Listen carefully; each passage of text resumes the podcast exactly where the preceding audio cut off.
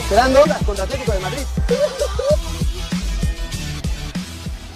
Bueno, sí, lo motivo es que Andrés está recuperándose, eh, todavía no, no, está a disposición para trabajar 100% con, eh, con el plantel, está todavía trabajando con los oficios.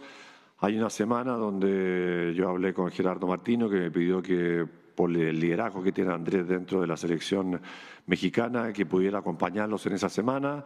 Él va con su programa y va a seguir trabajando con los oficios exactamente como lo podría hacer acá. No no se pierde de trabajar con el plantel, porque no está todavía, como dije, en condiciones, así que la primera semana de fecha FIFA va a estar con la selección y la segunda ya vuelve a integrarse con nosotros.